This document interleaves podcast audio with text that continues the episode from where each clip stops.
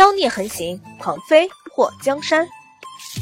作者：夜舞倾城，演播：醉黄林。在听到那陌生声音传来的一瞬间，墨迹挡在祸水身边，出掌打向了一旁。随着轰隆隆一声巨响，墨迹那一掌把船头的栏杆打断掉，进了水中，溅起了比船还要高的水花。什么人？出来！墨迹目光如炬，一个人影幽灵一样的出现在了祸水的身后，伸出手抓住祸水的肩膀。祸水眼眸一眯，脸上浮现诡谲的笑，身体一低，躲过了那一抓。他身前的墨迹叶则是和他配合刚刚好的，一转身给了偷袭之人一掌。双掌相对的声音传来，连祸水。这个蹲在下面的人都感受到了那股内力相撞的冲击。他叔真的是高手中的高手。他以前一直以为他是个连马背都上不去的病秧子，实在是看走了眼啊！好功夫！那偷袭的人被莫继业震退了几步后，竟然还夸赞了一声。莫继业同样后退了两步。你也不差。祸水手中拿着夜明珠。站起身后，看着眼前那个人，艾玛，你老人家多少年没洗过头脸了？装包公呢？对面的人满脸的花白胡子，露出的皮肤黑漆漆的，也不知道是跑到海边晒的，还是天生就这样黑。头发乱蓬蓬的，根本没有什么形象可言。莫耶看着面前的人，这个地宫是你建的？目的？船舱里的死人都是你杀的？怪老头在看清楚莫界的脸时，微微的一愣：“你是莫青青的什么人？”莫青青，祸水眼眸微微睁大。这怪老头说的这个名字也姓莫，难道他认识莫家的人？莫界目光一寒：“你是谁？你果然是认识莫青青的。”老头子伸出手摸了摸胡须，你是他儿子？墨界冷冷的看着怪老头，他是我姑姑。怪老头眉头一挑，你爹是莫景阳还是莫景轩？祸水拉住墨界的手，他知道墨界那个爹在他很小的时候就失踪了，一直活不见人，死不见尸。这个老头一个人待在这个地方，竟然还认识墨家的人，他是什么人呢？墨界打量着怪老头：“你到底是谁？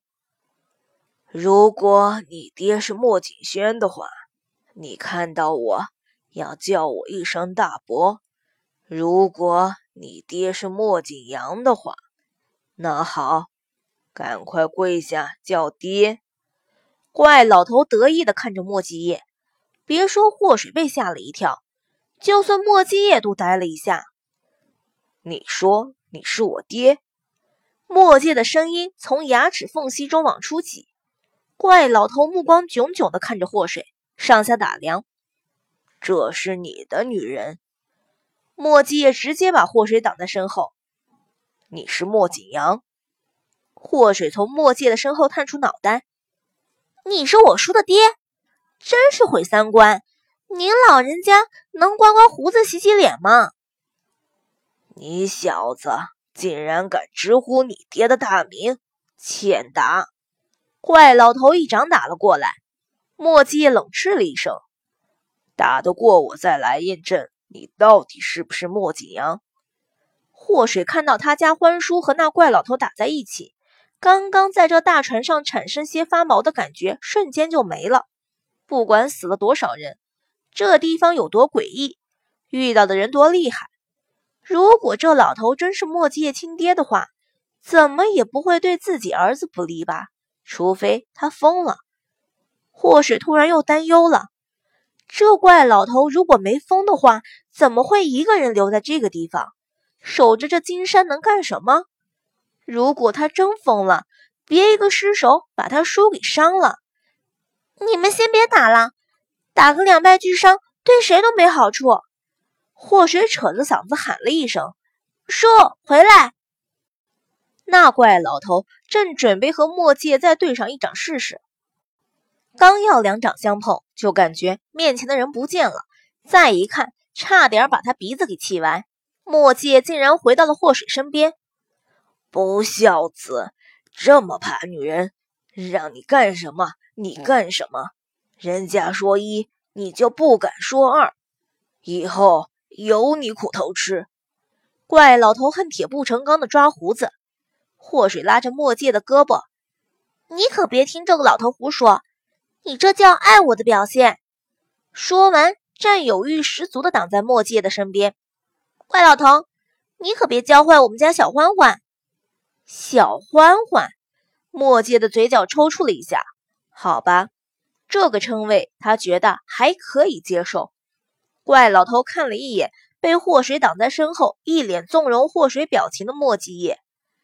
叶儿，你就这么惯着他？墨迹嘴角勾了勾，这还叫惯？怪老头真要被墨迹气死了！不孝子！墨迹非常淡定的来了一句：“有其父必有其子。”怪老头先是瞪眼，不过马上惊喜交加：“你承认我是你爹？”墨迹冷嗤了一声。如果你不是，下场会很凄惨。祸水看着面前的人，老头，你就不能拾掇拾掇，让你儿子瞧瞧你到底是不是他爹？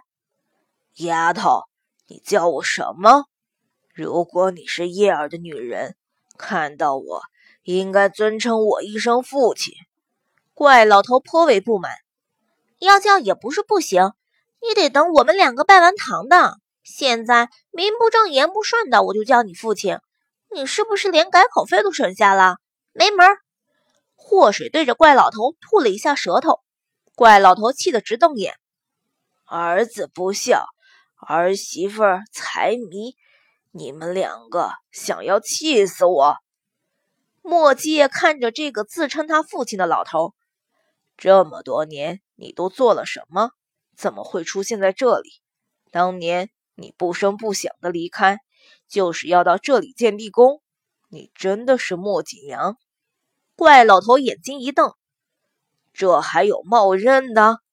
我自然是莫景阳。当年的事情以后再和你说。你们两个怎么跑到这里来了？刚刚我差点杀了你，知不知道？墨界简单的说了一下，他和祸水从天坑掉下来。然后找到地宫，并且发现密道和直通这里的洞口。每说一样，莫景阳就揪下来一根胡子。祸水在一旁看着，脸颊直抽。这老头子是不知道疼吧？你们两个找到这里是想离开？莫景阳目光幽深。怎么，你不想离开？莫七夜看了莫景阳一眼。一个人待在这里好受吗？说不出对这个称得上他父亲的男人是什么感觉。墨迹也冷冷地看着莫景阳。莫景阳迟疑了一下：“我不能走，这里需要守护。守护？守着什么？那个地宫？那些黄金珠宝？还是水潭中的银鳕鱼？”墨迹也讥讽的笑了一声：“哼。”那些东西生不带来，死不带去，有什么可守的？莫景阳后退了两步。除了那些，我还要守一份承诺。承诺？什么承诺？永远不出现在京都，还是永远不出现在人间？你难道要留在这里终老？祸水有些小同情的看着莫景阳。这怪老头好像是莫太后的弟弟吧？这年纪应该比莫太后要小，可这些年折腾的实在不像样。原始人一般都看不出长什么模样。你和我们一起回去吧，拜堂的时候我还能多收一份红包。